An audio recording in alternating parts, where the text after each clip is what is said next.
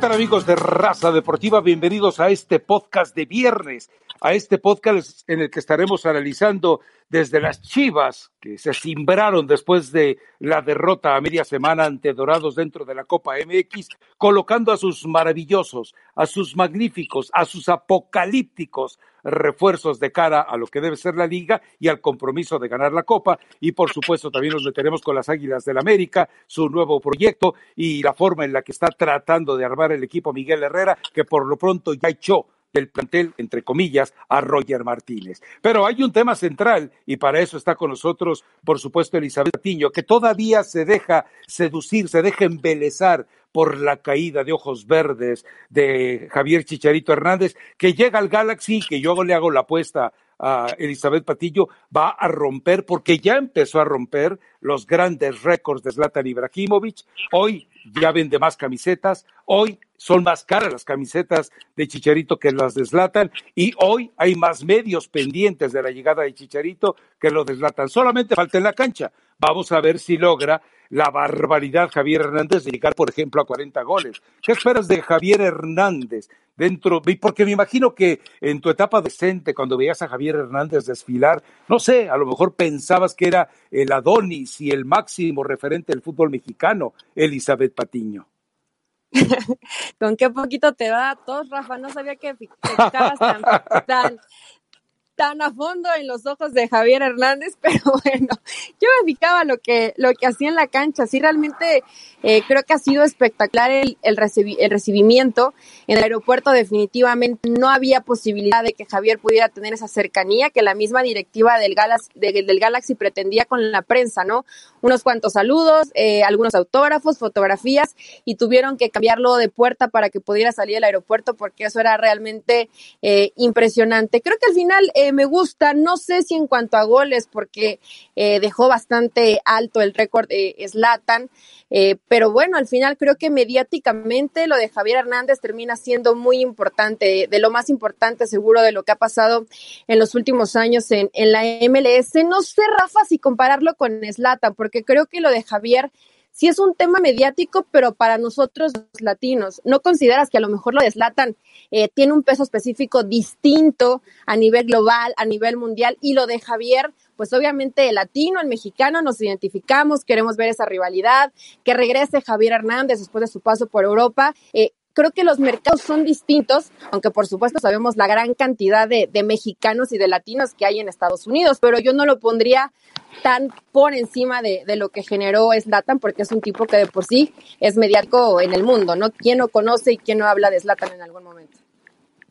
A ver, yo lo que creo es que a, a, final de cuentas Javier Hernández se va a ver reforzado y fortalecido por la gran cantidad de villamelones mexicanos. A ver, ¿quién fue el jugador más votado durante el torneo anterior? Carlos Vela. Es decir, ahora el conflicto es entre los 140 de villamelones mexicanos que hay entender cuál de, eh, cuántos de ellos van a terminar yéndose del lado de Carlos Vela y cuántos del lado de Chicharito. Es decir, ahora se viene un sabroso conflicto porque seguramente incluso muchos de los que estuvieron afiliados a Chivas USA al gran fracaso de la MLS que fue, ahora se van a mover del LAFC en el cual se refugiaron, seguramente para moverse al Galaxy de Los Ángeles, porque hay que recordar que el aficionado de Chivas sigue todavía con un fervor y con una devoción eh, muy especial hacia Javier Hernández y eso seguramente lo vamos a ver reflejado. Ahora, Javier Hernández ya empezó con problemas. Primero le dijeron, mira, olvídate de todo el escenario, déjate de rencores, es una etapa nueva, concéntrate en el MLS, queremos ayudar, sabemos lo que eres. Y en el primer eh, mensaje que vi adentro del video que tiene en YouTube, de repente ya empezó a romperle al fútbol mexicano, que porque no quiere aceptar la trascendencia de la MLS. Y la otra, resulta que cuando estaba negociando el contrato, Javier Hernández, él dijo que quería vivir en la zona privilegiada de Beverly Hills, que él quería tener una mansión similar a la de Will Smith o a la de Tom Cruise, que él quería estar de vecino de Salma Hayek y resulta que le dijeron, ¿sabes qué? Te estamos dando una cantidad para vivienda, pero esa cantidad de vivienda no alcanza para lo que tú quieres. Entonces, bueno, pues evidentemente ahí ya se presentó una situación de conflicto. Ahora, yo sí creo que Javier Hernández en el primer año, el primer año le va a ir muy bien. En el segundo va a tener el descenso normal que siempre ha tenido en todos los equipos en que ha estado. Y en el tercero, va a ser el Galaxy exactamente lo mismo que, hizo con Giovanni Dos Santos. Órale, alguien que quiera llevarse este tronco porque ya esté estorbando. o sea, tú ya viste todo el futuro de, Javier. Claro. Dale claro. a que se acomode. Tiene un buen rato en esa sequía de, pocos goles, realmente pocos minutos. Eh, creo que Javier se va a encontrar con el gol, sin duda. Eh, defensivamente la MLS no es tan de alta exigencia. Además, se nota que Javier eh, tiene ganas de, jugar y de volver a hacerse presente, no solamente en un tema de redes sociales, sino lo que él eh, lo llevó hasta ahí, que es el tema cancha. Seguramente viste las lágrimas de Javier, que a mí eh, sí me convencieron. Hay muchos que dicen, ¿en serio? todo, está planeado, todo está actuado. Obviamente fue algo que estaba eh, diseñado para, para que se grabara, por supuesto, pero yo sí creo en que a Javier le duele después de 10 años tener que decir, ¿sabes qué? Lo de Europa ya nomás, me bajé el sueldo en el Sevilla, intenté y, y hasta aquí me dio y hoy, bueno, comienza el principio del fin para su carrera, eh, yendo ahora a la MLS, si bien eh, todo suena espectacular, el contrato, los aficionados, eh, la gente, el tema mediático, a lo mejor no le van a cumplir ciertos caprichitos, pero en lo futbolístico, pues sí es ya pensar en la parte final de, de una trayectoria que creo que ha sido muy buena, 127 goles eh, en Europa no es cosa fácil para, para un mexicano y sobre todo un delantero, tú sabes lo difícil que es competir en esa posición. Entonces, Rafa, yo sí le creí las lágrimas a Javier diciéndole a su familia que, bueno, eh, le dolía el hoy tener que dejar Europa para, para irse a la, a la MLS. ¿Tú no le creíste que, que sí sufre, que realmente siente que, que él quería a lo mejor quedarse un poquito más, aferrarse un poquito más, estirar la liga lo más que se pudiera y, y pues no le dio, Lopetegui no le dio la oportunidad? Ahora, hay una frase muy puntual de él cuando dice en pocas palabras, me cansé de competir. Ese es un acto de renuncia, ¿eh? Eso es un acto de el que está claudicando al privilegio que no puede renunciar ningún competidor. Un atleta de alto nivel no puede decirle a nadie, y menos en un escenario como Europa, decir me cansé de competir. Luego resulta que le echa la culpa a todos los entrenadores que ha tenido. Resulta que él es un pan de Dios y es el mejor futbolista del mundo al lado de Messi, Cristiano Ronaldo, y que resulta que no lo pudo demostrar porque sus entrenadores no lo comprenden. A ver, él tuvo problemas en el Manchester United, Ferguson terminó por bajarle el pulgar y no fue porque Ferguson fuera injusto, sino simplemente porque algo hizo Javier. ¿Qué pasó en el Real Madrid? El grupito de bonitos y copetitos que estaba formado por Cristiano Ronaldo, James y compañía, no lo aceptó nunca, de hecho nunca le permitió ser parte del vestuario. En el Leverkusen un muy buen primer año y en el segundo resulta que revienta con mentiras su relación con eh, el resto de los jugadores. Va de nuevo a Inglaterra y resulta que se encuentra de nuevo con su viejo némesis, eh, David Moyes, y resulta que también lo vuelve a mandar a la banca, pero que después de eso también en Sevilla lo vean feo, digo, no puede ser que el resto del mundo esté equivocado y que él tenga la razón. A mí me parece que Javier Hernández sí va a tener un muy buen primer año. ¿Por qué? Porque hemos visto a, a, los defensas de la MLS.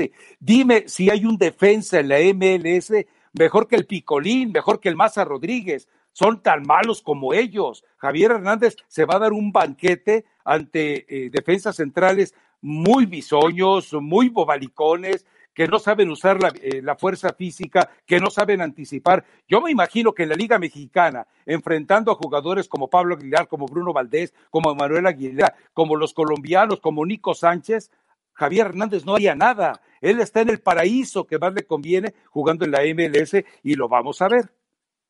Sí, la realidad es que defensivamente todavía hasta son inocentes, Rafa, porque ni siquiera es que el tema físico lo aprovechen para a lo mejor eh, cargar un poco el cuerpo, eh, tratar de decir, bueno, aquí estoy presente y obviamente ya el jugador después la piensa en el momento de, intentar eh, ir al frente o encararlo. Eh, yo en eso, fíjate que no lo había analizado, es cierto, lo de Javier comenzaba muy bien y después por cualquier circunstancia eh, no sabíamos bien si, si se peleaba con el técnico, si de repente no tenía a lo mejor el mejor trato con, con sus compañeros y iba eh, empeorando la situación de un muy buen momento, obviamente ya tener muy, muy pocos minutos. Pero en la MLS, yo no sé si dijo esta frase porque se cansó de competir eh, hablando estrictamente del concepto de competir eh, como lo tiene que hacer la profesión, porque así es el deporte y tienes que, intentar siempre buscar y dar más de ti, o a lo mejor de competir en un tema donde sabes que la oportunidad no va, no va a estar dada por más que te esfuerces, por más que entrenes horas extra, por más que luches, pues no hay posibilidad porque el técnico no te no le gustas, no te quiere y no te va a dar esa ese chance. Entonces, creo que a eso también se refiere un poco Javier y también la familia influye, Rafa, si la señora se quiere ir a Los Ángeles con el bebé y con el coach, bueno, pues eh, en Los Ángeles se la van a pasar bastante bien. No, y además eh, ya tienen la propuesta de desarrollar en Hollywood parte de su nueva afición de ser influencer, de ser youtuber, y además eh, están buscando la posibilidad de tener su propio show. Todo el grupo, toda la familia eh, mediática que está organizando Javier Hernández dentro de la televisión estadounidense, pero en inglés. No quiere ni remotamente Javier Hernández ni volver a México, ni sentirse con los mexicanos. Eso lo dejó claro con el Galaxy en las negociaciones que tuvo, pero es decir, me parece que es una especie de desarraigo total de Javier Hernández en el tema de su mexicanismo o su mexicanización. Recordemos que ni siquiera quiso casarse en México, se casó en La Joya, cuando los padres le dijeron, hey, estamos tan cerca, ¿por qué no te casas en México? ¿Por qué no registras a tu hijo en México? Y Javier Hernández no quiso hacer nada de ello. No seas, no seas sentimental, Rafa. Tú Ustedes los mexicanos, lo hartaron. Ay, es que Javier no agradece a Guadalajara y debería de dar todo. A ver, también hay que ver el tema económico, el tema, tú, lo sabes perfectamente, México no hay tranquilidad, no hay seguridad y también debes de pensar en tu familia, ya dejemos de los sentimentalismos de Javier y su amor por México, a México lo, lo va a llevar, lo, lo va a seguir queriendo, pero hoy Javier está enfocado en otro tipo de cosas y ya dejemos de hablar de Javier Hernández y su situación fuera de las canchas, ojalá y nos dé para que hablemos de goles y que sea una buena rivalidad que hablas entre Vela y Javier Hernández. No habrá ningún ahí desubicado que, que vote por Alan Pulido, ¿no, verdad? No, no, Alan Pulido y su llegada quedó totalmente opacada, pero quedó eh, a tercer término. Ni quien se acuerde de Alan Pulido. Y además, bueno, también hay que ver la ciudad y el equipo en el que va a tocar eh, desarrollar a Alan Pulido su supuesta calidad de goleador, porque recordemos, él dijo, a Chivas yo ya le di todo ya conseguí en México todo lo que podía conseguir. Imagínate nada más. Bueno, ahora vamos a otro tema, el América. Eh, Miguel Herrera ya le dijo a Roger Martínez, tú no existes para nosotros, ya le dijo, arréglatelas como puedas, acaba de contratar a un chamaquito de 20 años que le arrebató supuestamente a Zacatepec y que llega a ser parte del equipo eh, del América, supuestamente con un gran futuro, pero la verdad es que Miguel Herrera, la forma en la que se presenta en el torneo, colocando hasta nueve jugadores mexicanos dentro de la cancha y venciendo a Tigres, por lo menos con una situación espiritual por encima de lo que eh, horrorosamente presentaba futbolísticamente Tigres, bueno, queda claro que entonces eh, Miguel Herrera tiene esa sensación de que puede, porque es una obligación, hay que recordar que le están ofreciendo renovación de contrato, pero está prácticamente condicionado el título. Ahora va con Cholos, entonces también recordemos que hay una amistad y muchas deudas entre la familia Hack, entre Miguel Herrera, etcétera, etcétera, y negociaciones de algunos jugadores en los que han participado América y Cholos. Sí, es cierto. Eh, creo que al final Miguel está intentando por todas las formas el llevar eh, este América lo mejor posible. Sabe de la exigencia. Seguramente Emilio ya habrá hablado con él. Si este América no consigue algún título, eh, Miguel no va a continuar, creo, al frente de, la América. Pero bueno, también es cierto, le han desmantelado el equipo. Rafa, hablabas de este jugador, Adrián Goranch, que creo que es México-alemán. Eh, y bueno, termina siendo, tiene 20 años, es muy joven, veremos si realmente le puede aportar, aunque sea un poco a, este cuadro del América, pero hay una parte muy importante y donde América basaba su juego o por donde transitaba la mayor de, de veces el balón, y era el medio campo y era pasar por los pies de Guido Rodríguez. Se van descartando opciones, cada vez la gente de Cuapa dice es que no hay una realidad, no hay un nombre realmente claro que pueda llegar, se hablaba de Biglia, pero resulta que, puede que no, que el tema económico es complicado. Entonces, o va a ser una super sorpresa la contratación bomba del torneo, o América se la va a tener que jugar con, con gente muy joven en medio campo. Eh, que no sé si a Miguel le, le, termina alcanzando, pero a ver, lo de América tampoco fue muy bueno en la presentación, creo que con poco le alcanza, imagínate que hasta Giovanni Dos Santos se vio bien en este partido, lo que sí es triste es lo de Tigres. O sea, no es tanto lo que sí hizo el América, sino lo que deja de hacer como siempre el cuadro de, del Tuca Ferretti, pero bueno, a mí eh, creo y me parece, Rafa, que, que este América sí va a sufrir.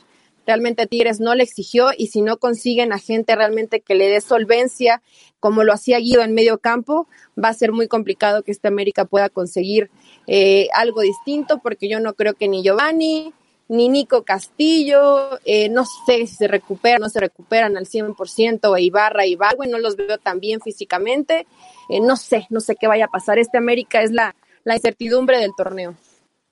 Ahora, ahora que mencionas el caso de Tigres, si alguien llega a pensar que a Tigres y a Tuca, sobre todo a Tuca Ferretti, le llega a preocupar la miseria de rendimiento del torneo anterior, del arranque de este, con esa derrota ante la América y el espantoso partido en el 0-0 con San Luis, realmente eh, creo que está desvariando, ¿eh? debe tener un problema de demencia. El Tuca Ferretti no le preocupa absolutamente nada la forma en la que está jugando Tigres, el declive en el que está el rendimiento de Tigres, porque a final de cuentas él es el amo y señor y él decide cuándo se va del equipo. Bueno, pero ya termina siendo preocupante. O sea, ni Edu Vargas está conectado con el gol, ni Ener Valencia, eh, si Gignac no está eh, como siempre esa dependencia de Gignac y qué te puede hacer y resolverte en el último minuto. Y en conferencia realmente eh, nadie le cuestiona nada, Rafa, nadie le dice nada. Le preguntaban sobre su equipo, habló de otro espectáculo, habló de Juan Gabriel eh, y de la cancha absolutamente nada. O sea, realmente lo, de, lo del Tucarretti termina siendo entre bromas. Sabemos que en Monterrey él sabe que, que es dueño de Tigres y que puede hacer y deshacer, pero creo que con ese equipo, que es un equipo que ya se le ha hecho un poco viejo al Tuca Ferretti, eh, empieza a dejar ciertas dudas, sobre todo en los hombres que tienen en sus manos la, definición, el gol. Si no es Gignac, ni Ener ni, ni Edu, creo que terminan eh, rindiendo para, para la causa del Tuca y encima ese tipo de, de juego eh, poquitero, eh, tirarse todo atrás, aburrido, lo vamos a seguir viendo de aquí hasta donde le alcance a Tigres para, avanzar. ¿eh? Ahora, en el caso de Chivas, tiene un despliegue generoso ante, ante los, eh, los Bravos de Ciudad Juárez. Después se presenta el partido contra, contra Ranchuca y Ranchuca está cerca de ganarle al equipo de las Chivas prácticamente lo nulifica, le pone grilletas, no lo deja hacer eh, nada de lo que aparentemente había mostrado en el partido contra Juárez. Y después, ante los dorados del tío Patiño, pues resulta que termina dándole una tunda. ¿Hasta dónde lo detena? Es decir, eh, eh, el mismo Peláez dijo, Ricardo Peláez aseguró, tenemos que ser campeones de la Copa, es una obligación pues bueno, ahora están muy cerca de quedar eliminados en la Copa. Es cierto, en el partido de vuelta seguramente eh, Luis Fernando Tena colocará la base que le ha dado el mejor funcionamiento de fútbol, pero ¿hasta dónde la paciencia con Tena? hasta dónde, porque ya de repente algunos aficionados de los eh, llamados chilla hermanos empiezan a pedir hasta la cabeza de Tena cuando se les olvida que hace apenas un mes estaban pero de rodillas, estaban postrados ante él. Más o menos, es que sí, los chivermanos de repente se, encariñan con, con poquito y nada, eh, porque la realidad es que ni siquiera clasificaron, pero ellos sentían que como estuvieron cerca ya se había hecho una gran campaña. Lo veo complicado para, para Atenas, sí, la verdad, con, contra Pachuca no se vieron bien, pero creo que debe ser doblemente preocupante porque toda la gente decía, bueno, que utiliza los refuerzos, para eso están, los utiliza en, en Copa y es evidente que el funcionamiento colectivo pues no está, porque son jugadores que no han jugado juntos. No es que Dorados tenga un equipo espectacular, fue realmente eh, desde el orden, desde un equipo, desde un partido bien planteado, hicieron sufrir a estas Chivas que creo que el que de repente intenta algo distinto eh, pues es el Chicote Calderón, pero no, no se, no se ve muy claro. Alexis Vega eh, intenta, pero, pero por ocasiones siento que o se desespera o se pierde por lapsos importantes del partido. Creo que sí, Tena va a tener que moverle bastante a este equipo, una para que se entiendan y otra para realmente eh, definir quiénes son los once, porque hoy ves a unos que no pasan por un buen momento, pero entran los revulsivos y tampoco te dan algo distinto. probablemente, y quiero pensar que para este fin de semana el Chicote Calderón y probablemente Antuna sí puedan ir eh, en el once inicial porque creo que son jugadores que aunque no sé si estén por un buen momento o no, eh, Tena los tiene en el día a día, sí son eh, futbolistas que te marcan diferencia, pero va a ser una bronca para Chivas. Yo escuchaba a Mauri decir, bueno, el que va a decidir si continúa o no el trabajo de Tena eh, va a ser Ricardo Peláez, pero no hablan como de la continuidad se da pase lo que pase y terminaría el torneo. Eh, yo no sé si los resultados no llegan pronto, Rafa, no creo que, que el flaco llegue a la jornada 10. Ahora, eh, ya que mencionas el caso de Ranchuca, ya que mencionamos el caso de Chivas, ¿alguna novedad sobre lo de Víctor Guzmán? ¿Alguna novedad? ¿Algo sustancioso con carnita que te hayas enterado de esta, eh, de esta, de esta situación compleja que se vive, especialmente porque, bueno, ya quedó claro por parte de la Federación Mexicana de Fútbol que ellos recibieron el, eh, el positivo ocho días después del examen y que alguien lo archivó de manera misteriosa. Algo que te hayas enterado. ¿Por qué está tan calladito Jesús Martínez? Cuando siempre sale de inmediato a hacer alaraca y defenderse y hacer declaraciones estrepitosas. ¿Quién lo tiene calladito? Es complejo de culpa. Ayúdame a entenderlo, Eli Patiño. ¿Por qué complejo de culpa, Rafa? O sea, él se mantiene callado se tiene que, que mantener al margen porque es un tema legal. Entonces realmente eh, no puede hablar ni, ni decir mucho, él no quiere perjudicar ni entorpecer el proceso, está evidentemente preocupado porque es un jugador que él tendría que tener por lo menos en activo, del que puede echar mano y, y le comentan al principio, pues pueden ser hasta dos años, obviamente eso lo tiene eh, bastante preocupado, pero hoy Jesús Martínez creo que le llueve por todos lados el tema de que nos decías que tu fuentecita eh, te comentaba que esta información se la guardaron para en algún momento utilizar justo en una situación específica para perjudicar de cierta manera a Jesús Martínez. Y no sé si te enteraste del rumor que corrió, al final fue un rumor, pero del caso Cardona, ¿no? Que, que señalan que pasó una situación similar con él eh, en el mismo torneo, el torneo anterior, no en la misma jornada, eh, y que bueno, hoy se mantiene esta información oculta y va a terminar yéndose del otro lado del mundo Cardona para jugar al fútbol, pero lo de Boca y su lesión en la mano eh, levantó muchas sospechas de que sea otro de los jugadores que pudiera haber dado doping y que este tema sí se mantiene o se va a mantener oculto para no perjudicar a ninguno de los intereses. ¿Y cuántos más habrá escondidos? ¿Cuántos más habrá escondidos? En todo ese eh, escenario, porque tenía la información de que en 2019 se registraron 1.030 envíos de pruebas antidopaje por parte del, del deporte mexicano, no solamente fútbol. Y de repente a uno no le queda más que preguntarse y sospechar cuántas más están archivadas. Claro, o sea, termina siendo todo, todo mal, porque yo no sé por qué ese tipo de información eh, la pueden llegar a, guardar si realmente la utilizan con otros fines o para perjudicar específicamente a alguien, es algo que nos tendríamos que, que enterar. Y dentro de este tema, y ojo que, que hay que seguir esto de, como un dato, porque esto solamente es un dato curioso, eh, de repente los, algunos jugadores piensan que para eliminar ciertos rastros de alguna sustancia prohibida que no pueden consumir, se tiñen el pelo, se lo decoloran, eh, ya que el peróxido elimina los restos del cabello. Eh, entonces, eh, curiosamente, en esta jornada 4, Víctor Guzmán sale con, el cabello rubio e inmediatamente yo me fui a, a buscar qué otro jugador de Pachuca lo había hecho en el torneo y efectivamente lo hizo Edwin Cardona en la jornada 10 ante Tijuana. Entonces, Rafa, imagínate en qué están pensando el futbolista, si algunos hacen esto para tratar de tapar situaciones negativas que están haciendo con, con su carrera y peor aún que la federación se guarde las pruebas y siga solapando este tipo de actitudes. A ver, a ver, a ver, a ver, a ver, ya me hiciste sospechar de Rodolfo Pizarro, por ejemplo. Ya me hiciste sospechar de las divas rubias en plena Copa del Mundo de Rusia. No, a ver, Elizabeth Patiño, decir, acláralo, no podemos decir acláralo. que lo hacen todo, Rafa. Sí, sí, sí, o sea, es un tema que tiene que quedar claro, simplemente es una coincidencia. ¿Yo puedo hacerlo? No, tú no, porque no tienes pelo. Lo puedes intentar. Ah, gracias. Yo no sé qué tipo de sustancias, eh, además de triglicéridos y colesterol, estés consumiendo en Guadalajara.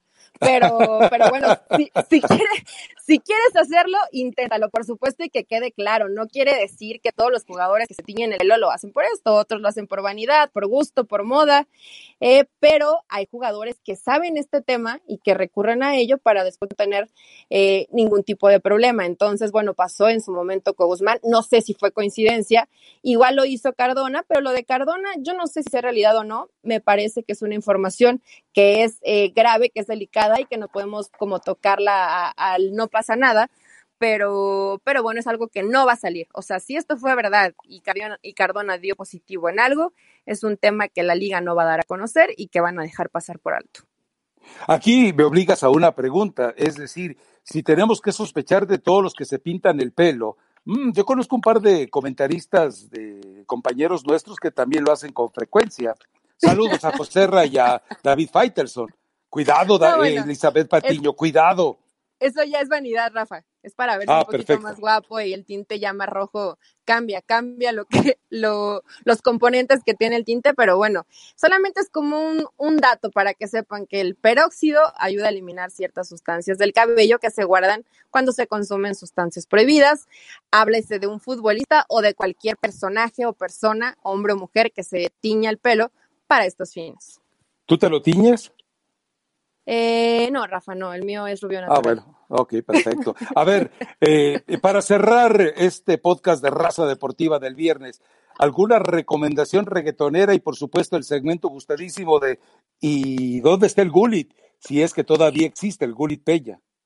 Todavía existe, todavía existe, está en Correcaminos. Este fin de semana, por cierto, arranca la, la, Liga de Ascenso. Se había postergado el arranque por, por el tema de los equipos que terminaron saliendo, que fueron la UEM y los loros de, eh, de este equipo de la Liga de Ascenso. Entonces, bueno, ya no van a participar. Va Correcaminos contra Dorados. Eh, en esta ocasión. ¡Ah, caray! Clásico familiar clásico familiar, pero Carlos Peña todavía está esperando que liberen su carta la, la gente de Polonia, ya está, eh, ya dio el dinero la gente de Correcaminos. Que, ¿A quién le vas, Elizabeth Patiño? A Correcaminos adorados, porque por un lado está tu tío y tu papá y del otro lado el cuñado. No, en este caso sí, eh, el lazo más cercano, Rafa, que termina siendo el papá y el tío, y vamos con. Mi, mi equipo de toda la vida ahora será Dorados de, de la Liga de Ascenso. Ah, bueno. Cuando les dure, ¿no? Ya que si no llegan a terminar el torneo, tendré que, que cambiar de equipo, pero bueno, Carlos Peña podría debutar si su eh, liberación eh, para que pueda jugar con su registro llega este fin de semana, juegan este sábado ahí en Culiacán. Y recomendación la canción Maldad de Maluma y Steve Aoki, este DJ. Eh, está bastante buena para, para un poquito. Este no es tanto de perreo, pero está, está sabrosona. Porque recuerdo que cuando hace más de un mes te dije, ojo con la tusa, tú te burlaste de mí, pero ese himno al amor despechado está convirtiéndose en un hit mundial. Y tú me dices, ¿qué es eso de reggaetón? Ahora resulta que tu gusto es exquisito. para que veas que sé más de reggaetón que tú, Elizabeth Patiño. No lo dudo, Rafa, no lo dudo que por las calles de Guadalajara lleves el reggaetón a todo lo que da, pero, pero bueno, a ver si les gusta. Steve Aoki, Maluma, Maldad, eh, que la gente ahí nos opine, a ver si ya la bailaron o no. Y bueno, al pendiente de lo que pasa en esta jornada, Chivas contra Toluca, y bueno, la abren eh, precisamente Tijuana y América. Pueden ser buenos partidos los dos. Perfecto, Elizabeth Patiño, muchísimas gracias. Recordar al auditorio que se puede suscribir directamente al podcast de Raza Deportiva. Primero, para que le llegue la notificación en cuanto esté publicado. Segundo, eh, para que usted de inmediato nos pueda dejar también cualquier comentario, recomendación, si usted considera que eh, la sapiencia reggaetonera de Isabel Patiño no alcanza, déjenle alguna recomendación y recuerde que el podcast de Raza Deportiva lo puede encontrar en la zona de podcast de Apple, en la zona de podcast de Spotify y por supuesto en la zona de podcast de ESPN, además de cualquier plataforma que se dedique a manejar podcast para el auditorio. Elizabeth Patillo, que tengas un excelente fin de semana. Chao, igualmente Rafa, gustazo, que escuchen la canción. Hasta el lunes.